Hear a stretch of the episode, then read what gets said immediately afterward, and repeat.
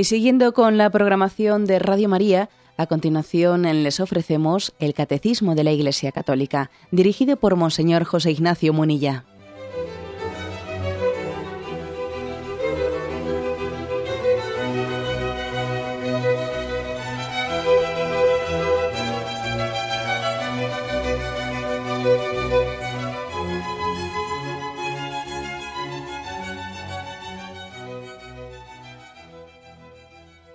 Cordial saludo a todos los oyentes de Radio María.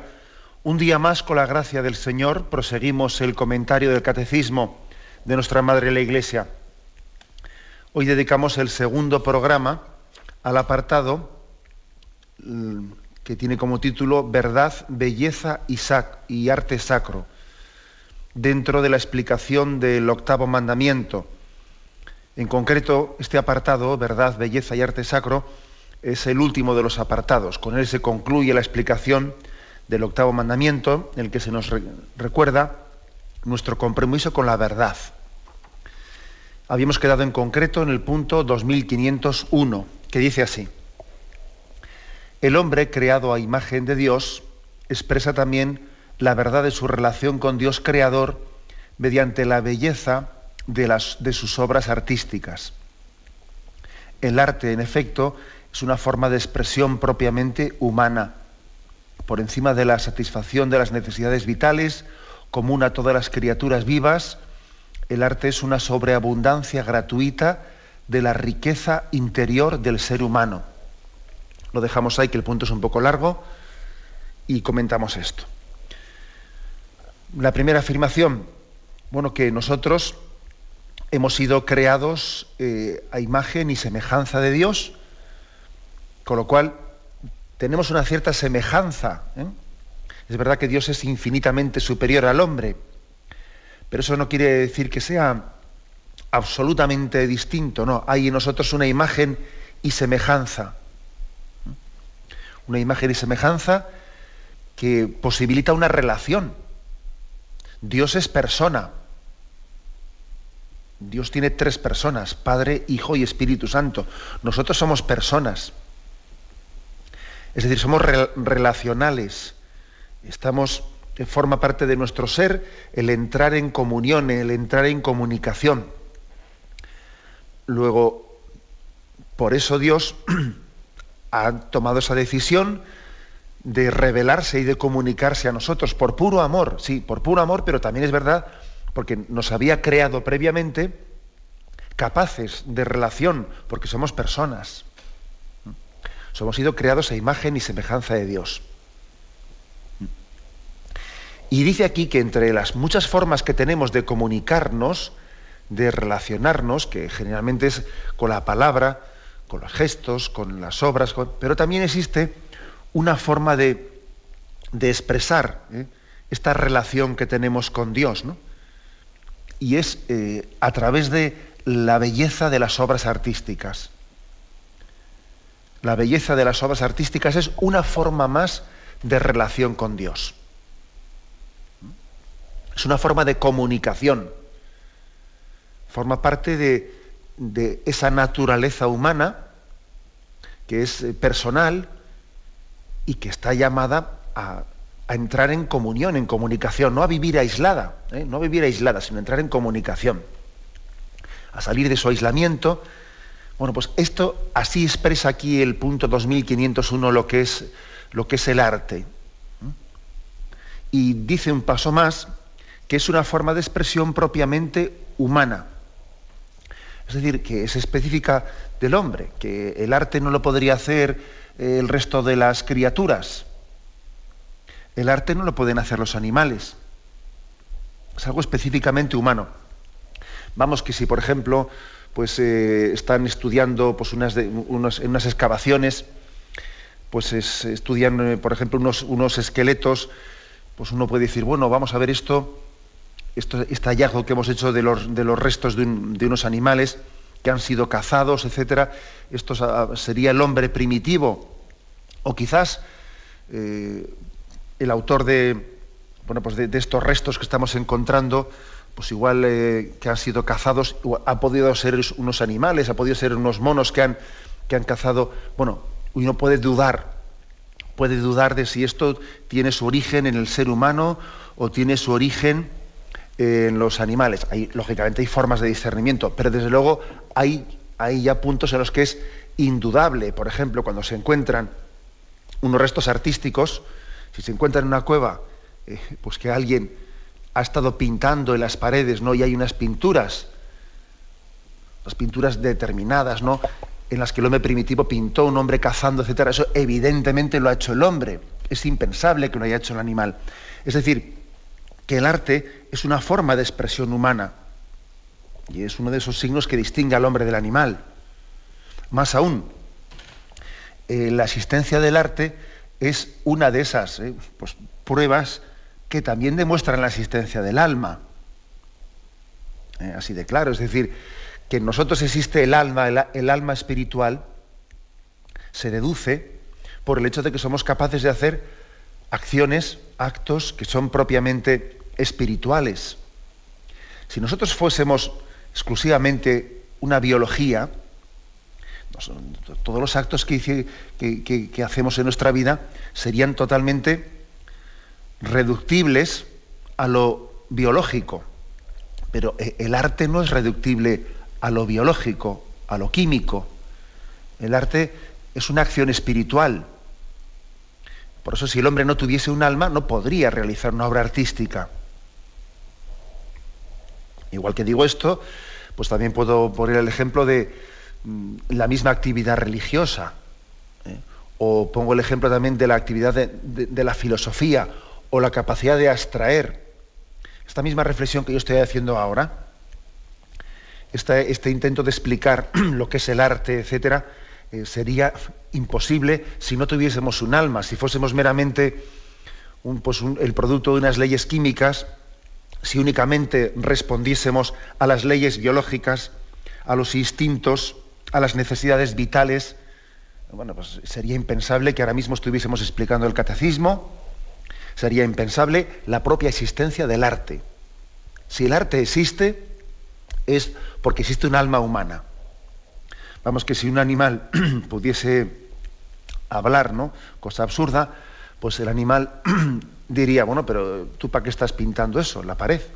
Eso no sirve ni para comer, ni para nada, ni para quitarnos el frío.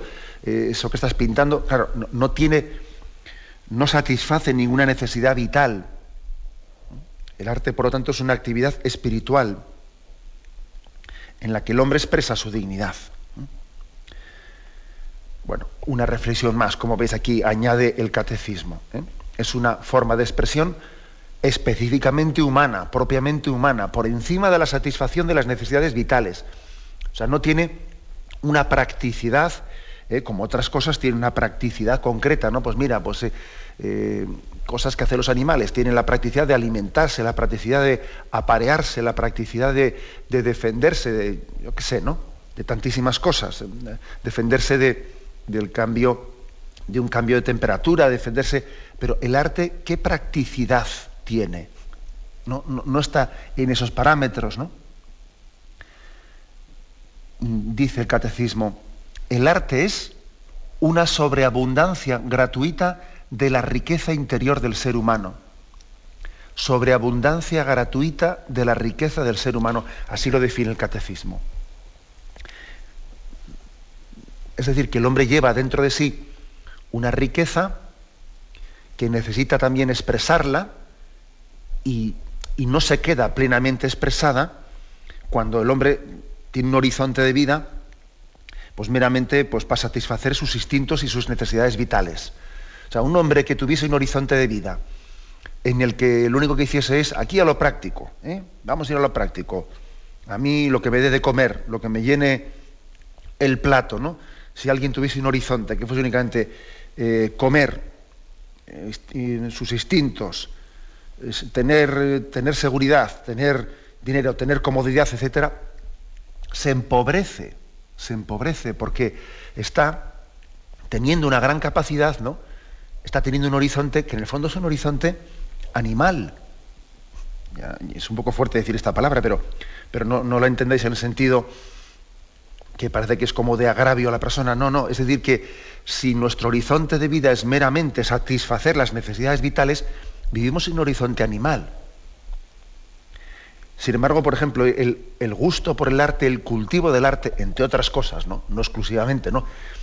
Eh, está ampliando nuestro horizonte. Es decir, de la sobreabundancia gratuita, o sea, de la sobreabundancia del interior del hombre brota el arte. Entonces, el arte se hace por la necesidad de, de entender que el hombre es más, más que la propia satisfacción de sus necesidades vitales con eso no lo ha hecho todo. O sea, eso es una parte de su vida, pero es mucho más. Es mucho más. Bueno, hay que decir que el hombre puede animalizarse, ¿eh? puede animalizarse. Eh, eso es verdad. O sea, el, hombre puede llegar a tener un horizonte en su vida a nivel vital, digamos, ¿no? Pues, pues muy, muy bajo. Pero eso no quiere decir que no tenga alma. Quiere decir, pues, que, que ha subyugado pues todas sus necesidades espirituales las ha adormecido y las ha supeditado meramente a la satisfacción de sus, eh, de sus instintos. Y eso empobrece grandemente al hombre. ¿no? El hombre tiene una riqueza interior que, la expresa, la cultiva, la cultiva pues con la expresión del arte. Da un paso más el catecismo y continúa diciendo, este, el arte, este brota de un talento concedido por el Creador y del esfuerzo del hombre. Y es un género de sabiduría práctica que une conocimiento y habilidad. Para dar forma a la verdad de una realidad es lenguaje accesible a la vista y al oído. Sigue la explicación. Y aquí viene a decir, mira, Dios, para desarrollar esa riqueza interior que, tiene, que tenemos dentro de nosotros, ese deseo que tenemos de plenitud, porque el hombre tiene un deseo de plenitud, tiene un deseo de infinito, un deseo de felicidad, que no se satisface porque le pongas un plato rico delante tuyo. ¿No? O sea, es decir, eh, eso por supuesto que es, que es eh, necesario y tiene también pues, pues, pues, una, gran, una gran capacidad también, pues el, el arte culinario, etcétera, de poder, de poder saciar al hombre, etcétera, pero es insuficiente, ¿no? Entonces, esa capacidad de infinito que tiene el hombre, para poder expresarla, Dios ha dado, nos ha dado a todos, aunque es verdad que a unos más que a otros, nos ha dado lo que se llama un talento, determinados talentos, que unidos a nuestro esfuerzo, porque claro, eh, Dios da el talento, pero luego uno tiene que cultivarlo, tiene que cultivarlo, y esa conjunción de talento de Dios y esfuerzo del hombre, es la que permite una especie de sabiduría práctica. Dice aquí, el arte es como una sabiduría práctica, no teórica, ¿no? Una sabiduría práctica en la que hay una mezcla de conocimiento y habilidad. Aquí se nos remite a, un libro de, a un texto de la sabiduría, sabiduría capítulo 7, versículos del 16 y el 17, que dice, que nosotros y nuestras palabras en sus manos estamos, con toda nuestra prudencia y destreza en el obrar. Fue Él quien me concedió un conocimiento verdadero de los seres para conocer la estructura del mundo y la actividad de los elementos.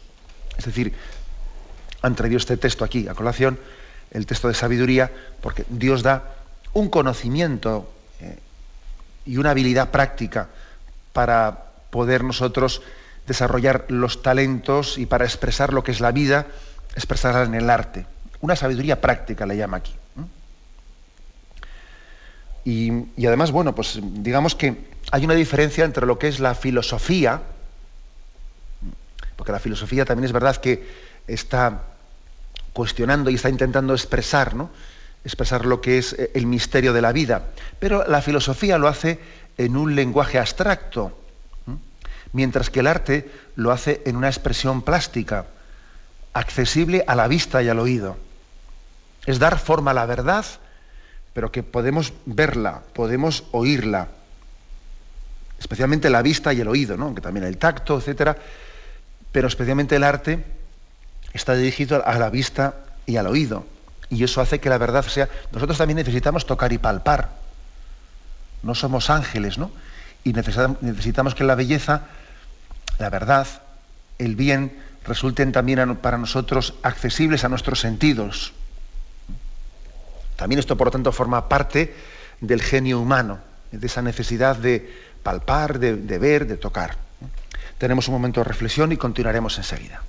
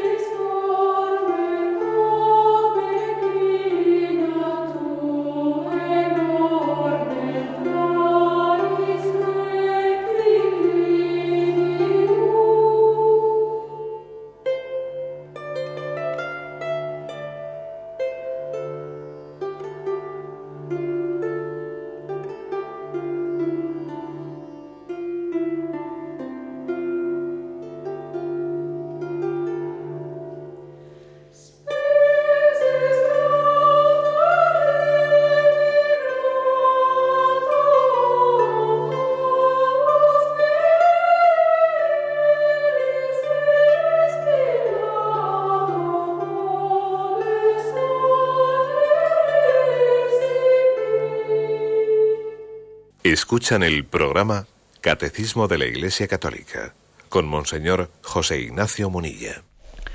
Continuamos la explicación del punto 2501. Habla de que cómo es el arte. Dice que es una sobreabundancia gratuita de la riqueza interior del ser humano. Y el punto que lo, lo habíamos dejado sin concluir continúa diciendo, el arte entraña así cierta semejanza con la actividad de Dios en la creación en la medida en que se inspira en la verdad y el amor de los seres. No cualquier otra actividad humana, perdón, como cualquier otra actividad humana, el arte no tiene en sí mismo su fin absoluto, sino que está ordenado y se ennoblece por el fin último del hombre. Nos dice que el arte tiene cierta semejanza con la actividad de Dios en la creación. Nosotros pues tenemos, la tradición cristiana tiene un gran eh, respeto al arte, una gran consideración hacia el arte. Porque incluso en ella el hombre se asemeja a Dios. ¿En qué sentido el hombre se asemeja a Dios? Acordaros de que Dios creó de la sobreabundancia de su ser. Dios no tenía necesidad de haber creado, pero de la sobreabundancia de su riqueza interior nace la creación. Es como una fuente, una fuente de esas que lanza el agua, vuelve a caer, pero se, derrama por los costados, ¿no? Se derrama porque mm, eh, tiene más agua que la que, que, la que él mismo puede llegar a producir. No es una infinitud que brota. Bueno, pues algo así es la creación, fruto de la sobreabundancia del amor de Dios. Y también ocurre lo mismo con el arte o de una manera semejante. ¿no? Aquí todos son, cuando hablamos de comparar al hombre con Dios, son comparaciones, claro, pero, pero que nos sirven. Porque también el hombre, eh, en la expresión artística, está como sobreabundando. No lo está haciendo para un motivo práctico, eh, para un motivo que se limitase, como hemos dicho antes, a las necesidades vitales, ¿no? No, es la riqueza interior que necesita expresarse. Por eso dice que eh, que tiene semejanza el hombre con Dios en la, en la creación. Y añade diciendo, añade una cosa más, mm, que el arte no tiene en sí mismo su fin absoluto, sino que está ordenado, o sea, se ennoblece con el fin que persigue.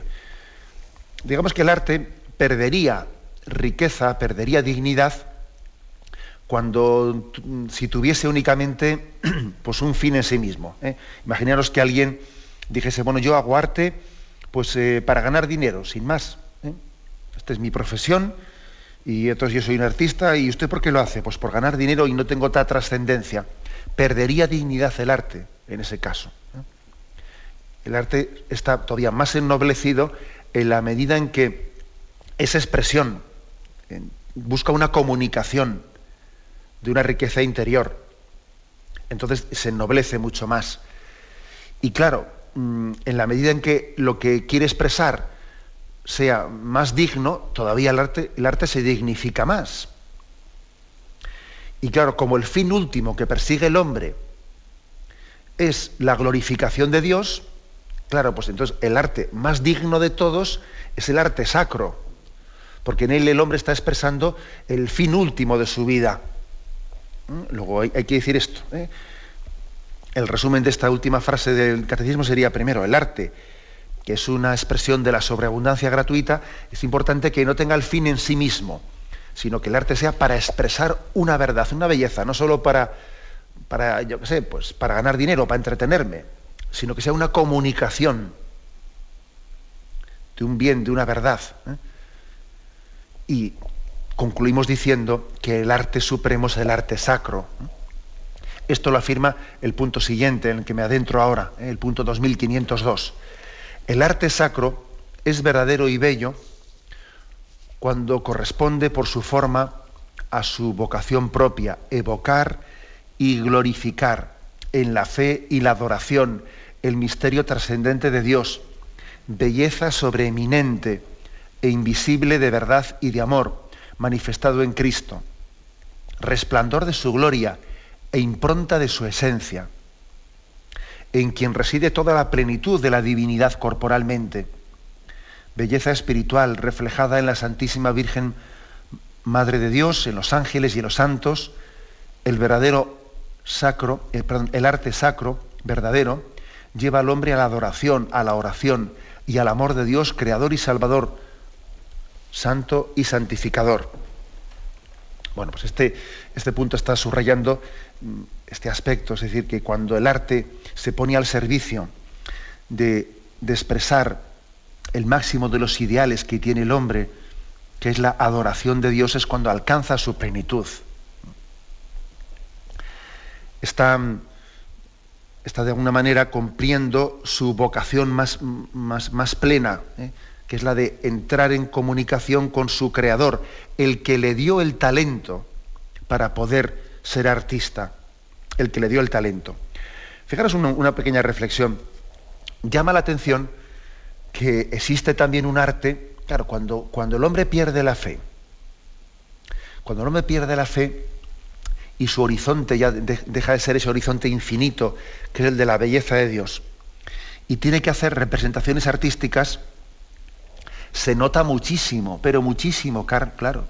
El arte eh, deja de tener eh, pues esa, esa, vocación interior de haber nacido de Dios como un talento y de expresar la, la dice aquí, ¿no? La belleza sobreeminente, invisible del Dios, que es verdad y amor.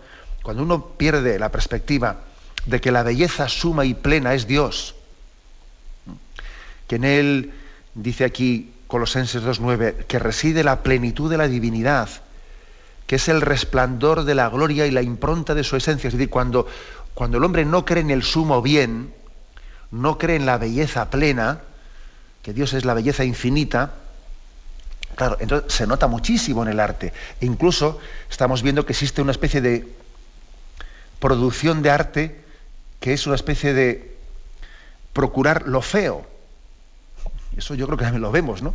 Hay ciertas formas de arte que dice, bueno, si es que parece que se está enfatizando, es un culto al feísmo.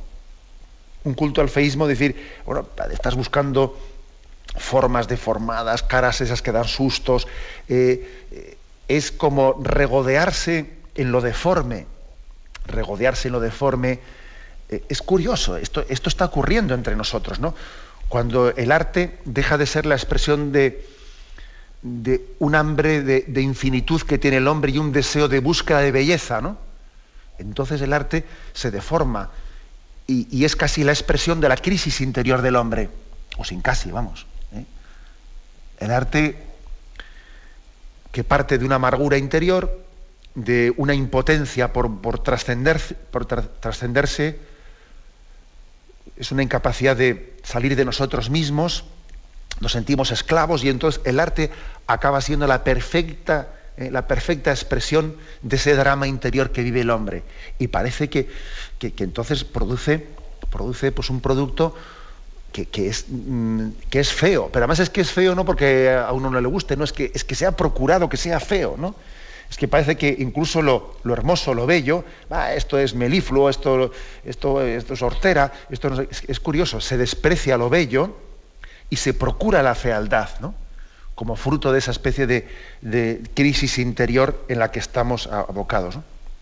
Por eso es tan importante, lo ha sido toda la historia, ¿no? pero yo creo que hoy en día es más todavía, es tan importante el arte sacro, porque la fe cristiana le saca al hombre de esas crisis interiores y le potencia para, ser, para tener una expresión artística más bella.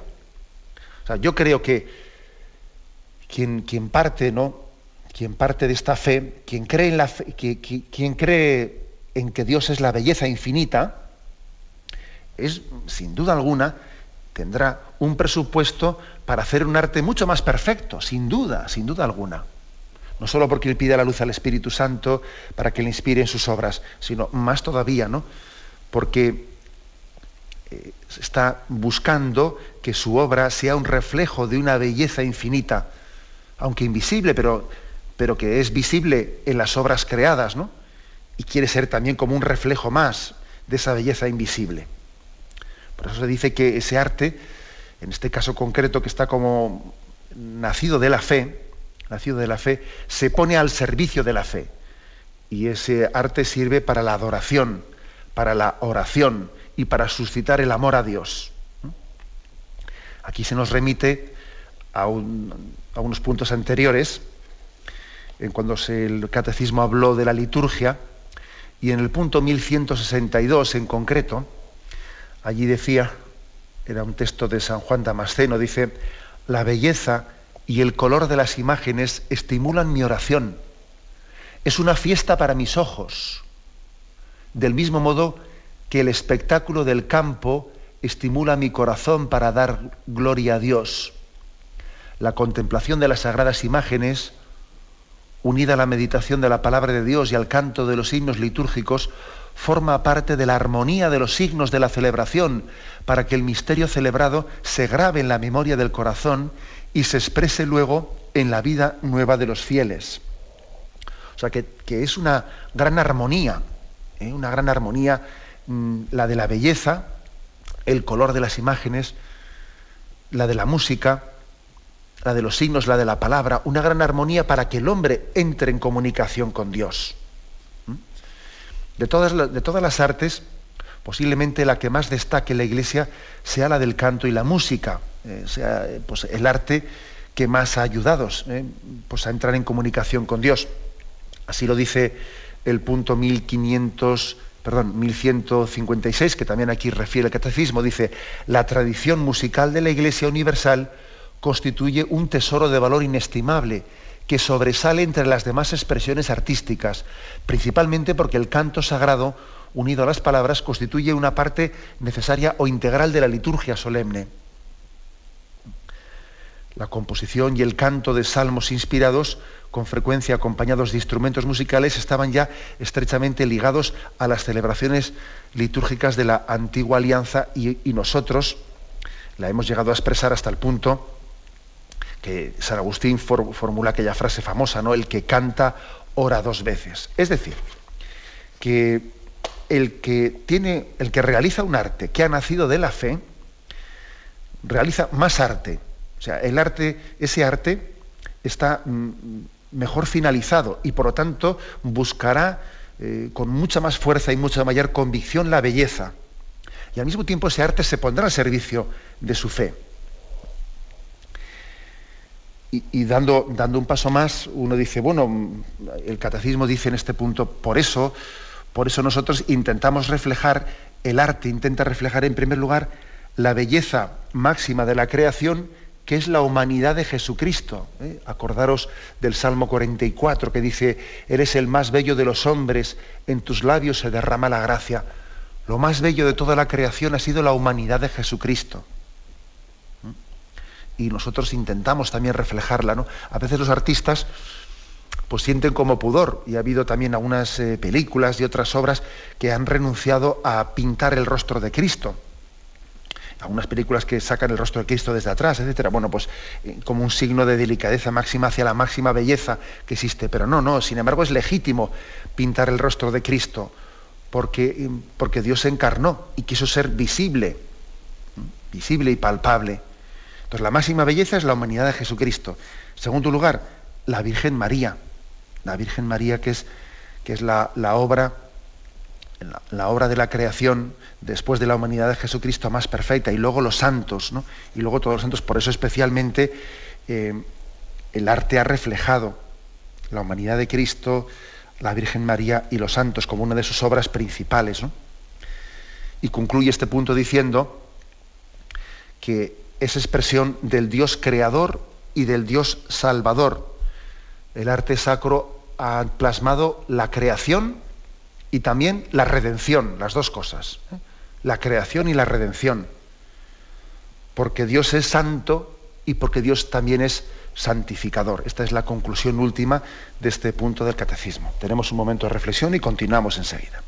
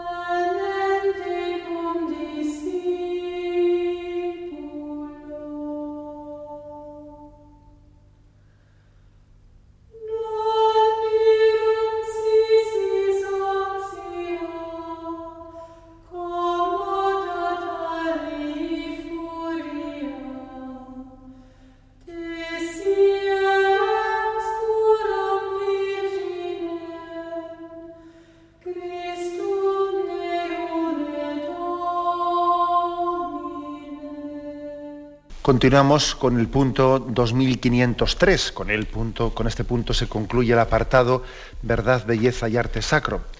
Este punto, que es breve, hace referencia al ministerio de los obispos. Dice, por eso los obispos deben personalmente o por delegación vigilar y promover el arte sacro antiguo y nuevo en todas sus formas y apartar con la misma, perdón, y apartar con la misma atención religiosa de la liturgia de los edificios de culto todo lo que no está de acuerdo con la verdad de la fe y la auténtica belleza del arte sacro. Si un obispo tiene la obligación de cuidar de la fe, de la enseñanza de la fe, de la celebración de los sacramentos, también tiene un deber personal de cuidar del arte sacro, porque es una forma de comunicación con Dios. ¿eh? Y tendrá que hacer una serie de discernimientos pues que a veces, pues, pues igual pues tenemos que reconocer que los hemos abandonado bastante. Aquí llega a decir que hay que llegar a apartar pues, de ciertos edificios o de ciertas celebraciones litúrgicas, pues algunos elementos estéticos que no son dignos, ¿eh? que no son dignos, que no estén de acuerdo con la verdad de la fe y la auténtica belleza del arte sacro. Bien, será difícil igual delimitar y poner, eh, y poner una, línea divisoria entre lo que es digno, lo que es digno, lo que ayuda a rezar y lo que estorba para rezar. Bien, ya sabemos que eso mm, puede haber una cierta subjetividad en este discernimiento, pero sí que tenemos que, asumir esta responsabilidad que la Iglesia nos encomienda.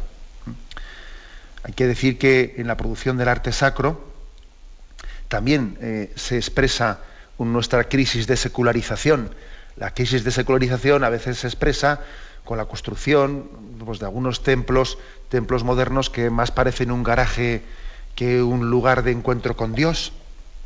También la secularización ¿eh?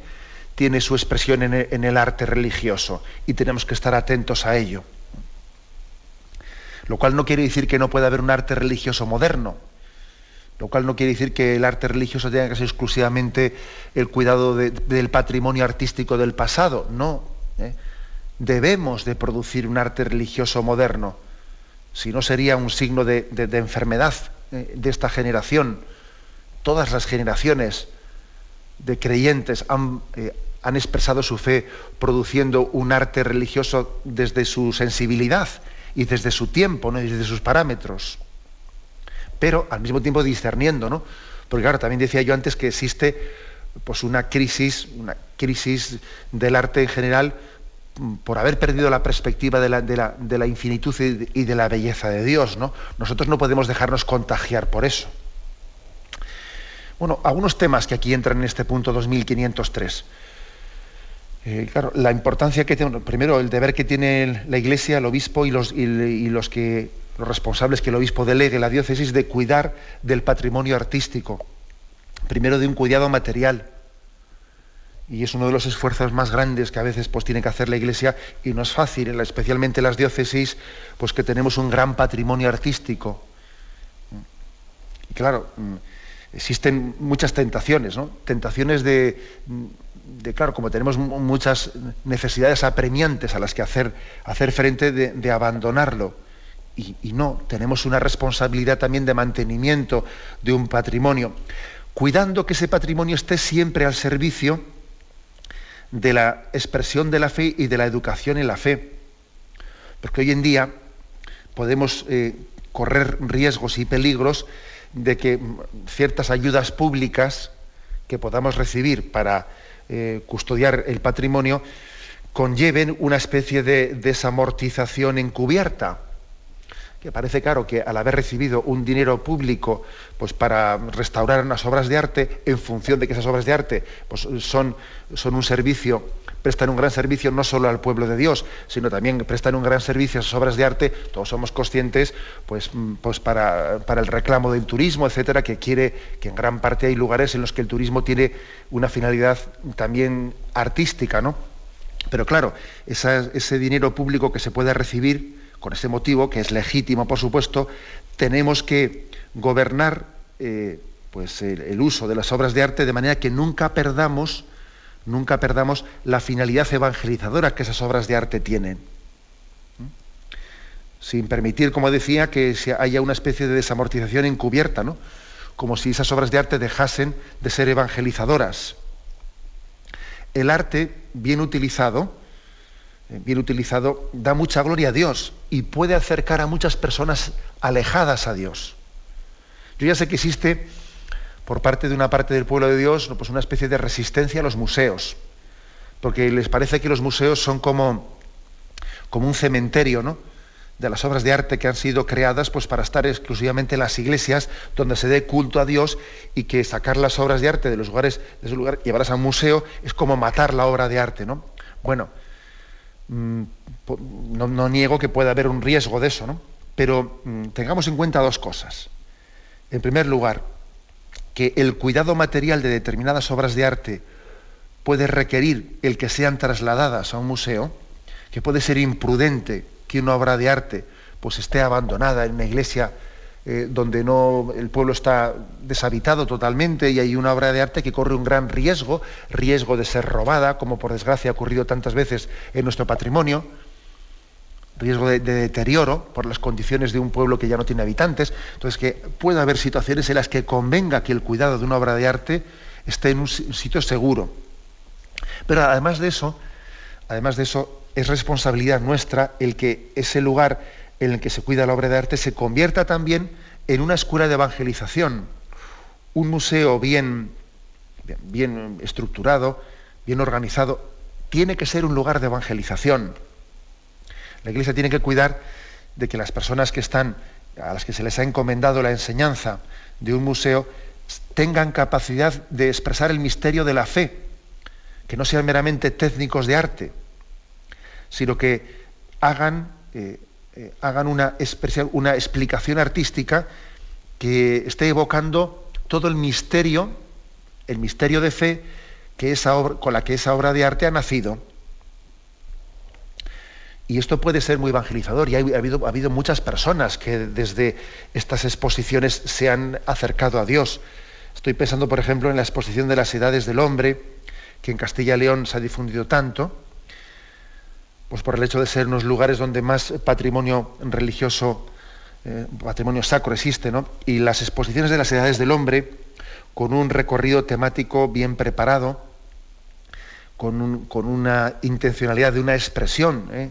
de una expresión catequética, han ayudado a muchísimas personas.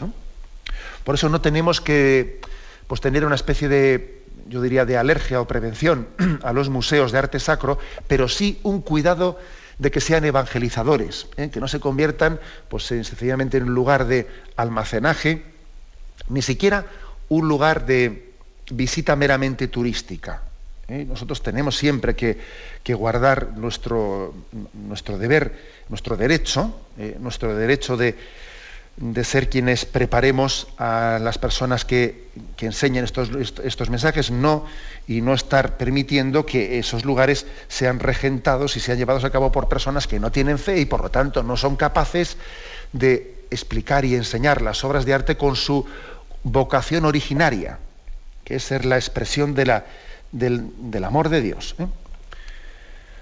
en resumen, como veis aquí también, eh, se, le pide al obispo, dice personalmente por una delegación, en todas las diócesis suele haber, bueno, dependiendo si la delegación tiene más, más arte sacro o menos arte sacro, no, pero siempre suele haber en las diócesis delegaciones de arte sacro, que tienen, eh, pues, que tienen una tarea ardua, muy grande.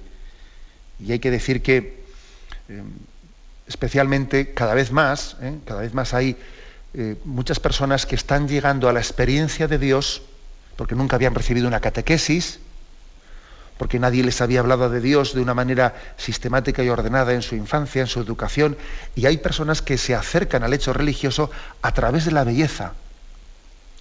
Por ejemplo, el Camino de Santiago, donde tantos peregrinos de todo tipo de condición y situación personal, ¿no? y a través de ese recorrido del Camino Santiago van viendo la belleza, la belleza en la que se ha expresado el hecho cristiano. Y eso suscita preguntas, ¿no? Y la pregunta es, si la fe cristiana ha sido capaz de expresarse en formas tan bellas a lo largo de los siglos, ¿no será verdadera? Una persona que no tiene fe se puede llegar a hacer esta pregunta. Por ejemplo, en una exposición de las edades del hombre a lo largo del recorrido del Camino Santiago, ¿no? Es que es posible, es posible que algo tan bello haya nacido de una mentira. Eso es imposible, ¿no? Voy a decir que fui testigo de una conversación, de una conversación, estaba en la plaza de San Pedro de Roma, y bueno, estaba descansando en una esquina, era un día muy caluroso, esto fue hace unos meses, y fui testigo de que había una madre con una hija, la hija tendría unos 19 mm, años o 20 años, ¿no? y bueno, hablaban entre ellas dos, eran francesas, hablaban entre ellas en francés y entonces la madre no era creyente, la madre no era creyente y le decía a la hija, le decían, todo esto es un montaje, todo esto es un montaje, ¿no? Y la hija le decía a su madre, mamá, eh, si esto fuese un montaje, si todo esto que estamos viendo aquí fuese un montaje, eh, algo que está montado sobre la mentira, hace tiempo ya que hubiese pasado. Y le, y le añadía, y además me cuesta creer que algo que sea todo mentira sea tan bello. Me cuesta creerlo. Me impresionó mucho que una hija, ¿no? Le dijese a su madre, una hija que, se ve que no habían sido educados en la fe, ¿no? Pero que una hija le sacase, le, le, diese ese argumento a su madre, allí en plena Plaza San Pedro, viendo todo aquel arte, ¿no? Le decía esta, esta joven a su madre, me cuesta mucho creer que algo tan bello haya nacido de la mentira, de la nada. Por eso el arte es muy evangelizador y tenemos que cuidarlo mucho y cuidar su expresión catequética. Y eso se nos pide a la Iglesia, se nos encomienda ¿no? para su cuidado. Hemos concluido este apartado, pero vamos a darle una pequeña prolongación en la presentación hablaremos a partir del próximo día de un documento publicado por el Pontificio Consejo de la Cultura sobre el arte como el camino de evangelización, ¿eh? En la vía de la belleza. ¿eh? Tiene eh, como título este, mm, este, documento del Pontificio Consejo de la Cultura con el que daremos un remate y daremos un remate a estos puntos que hemos explicado. Pero ahora damos paso a la intervención de los oyentes. Podéis llamar para formular vuestras preguntas al teléfono 917 107 700 917 107 700.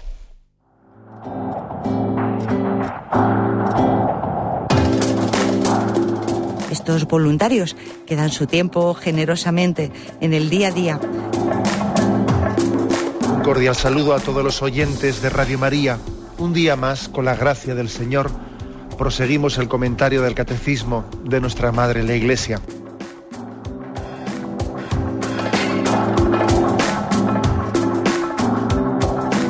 Porque le has quitado la única manera de protesta que tiene. O sea que cuando hay un dolor fuerte no hay que tomar analgésicos, hay que ir no, directamente hay que al tomar, médico. No, sí, hay que, bien, pero, pero no analgésicos fuertes para que se cometa el error de bloquear la defensa y no poder llegar al diagnóstico. Bien, bien. ¿Le gustaría tener sus programas favoritos de Radio María para escuchar en cualquier momento? Llame y pídanos el programa que más le interesa en cualquiera de sus emisiones. Recogeremos su petición además de sus datos completos para hacer el envío. Solo necesita tener un lector de CD o DVD que reproduzca el formato de compresión digital MP3.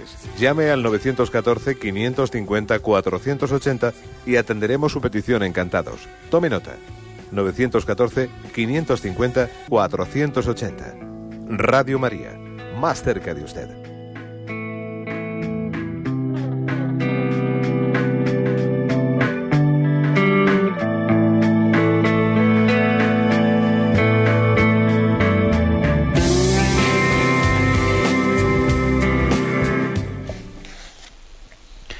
Sí, buenos días, ¿con quién hablamos?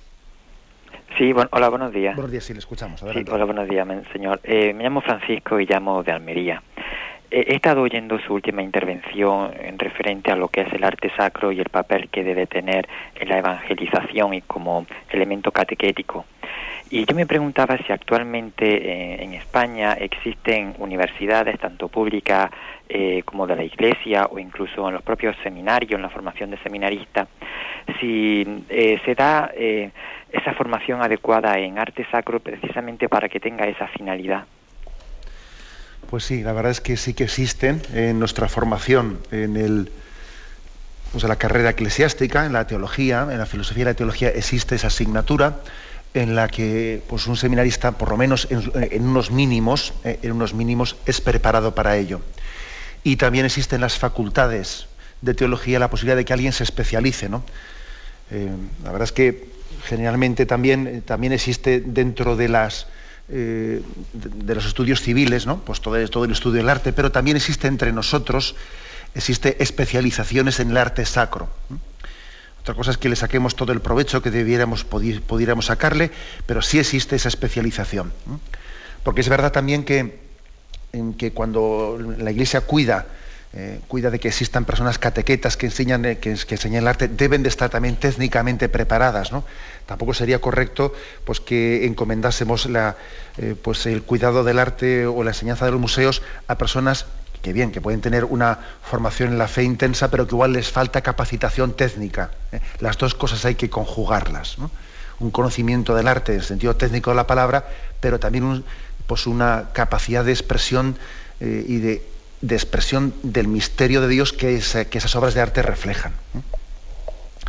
Adelante, vamos para un siguiente oyente. Buenos días. Buenos días, Sí. mira, es de Valencia. Adelante. Mira, eh, yo lo único que quería sugerir, me, me gusta mucho el arte y es verdad todo lo que se ha dicho sobre que es una catequesis, pero yo quería sugerir que las catedrales no se convirtieran en museos, porque da, da pena a veces no ver que los oficios religiosos o la espiritualidad pues se deja muchas veces aparte, ¿no?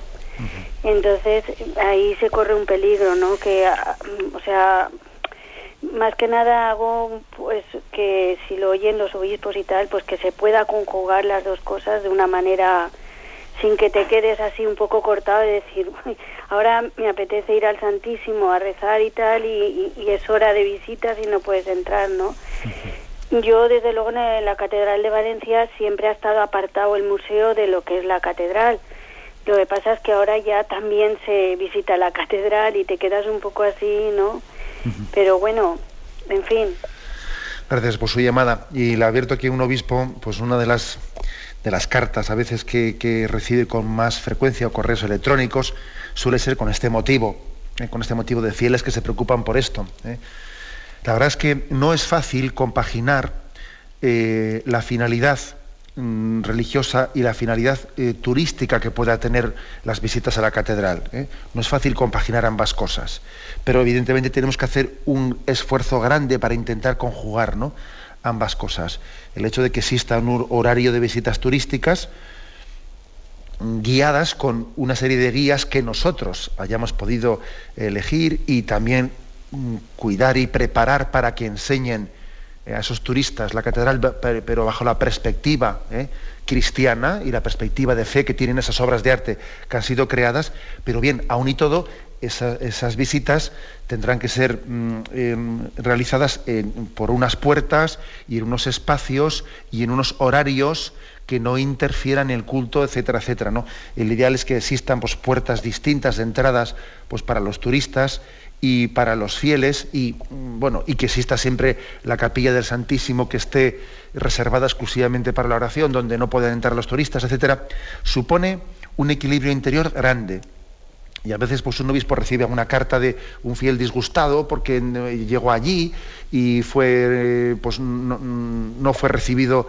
como un fiel que visitaba la catedral, sino que allí se le, se le pasó por, por el tamiz de los, de los turistas y bueno, y a veces existen disgustos de esos.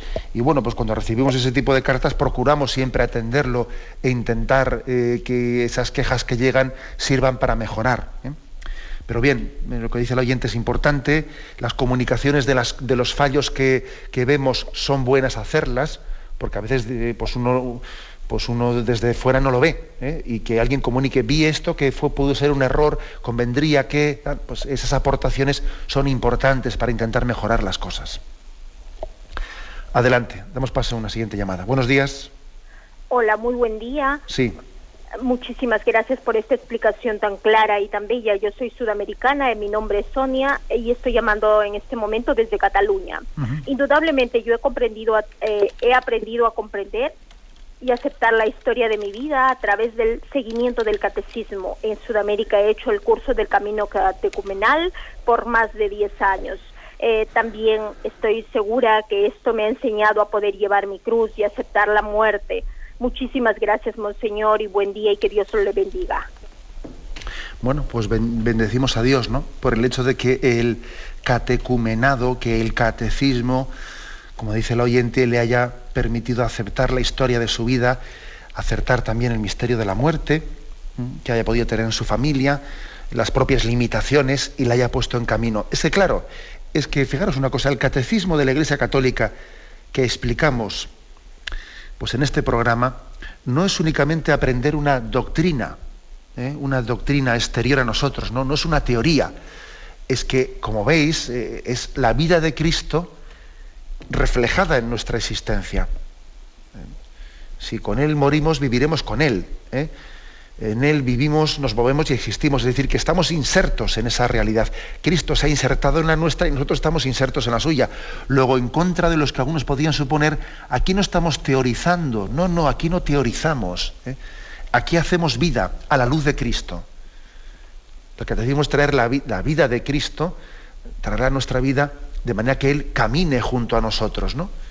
Estamos siguiendo a una persona, no nos estamos adhiriendo a unas verdades teóricas de fe.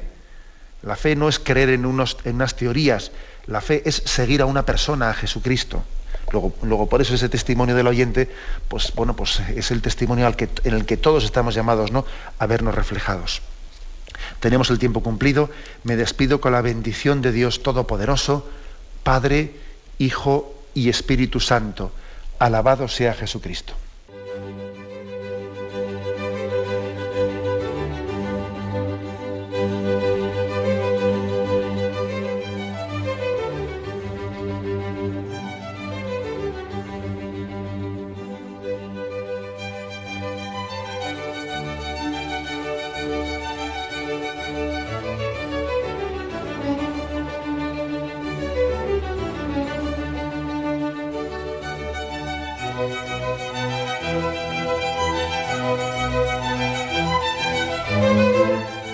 Han podido escuchar en Radio María el Catecismo de la Iglesia Católica, dirigido por Monseñor José Ignacio Munilla.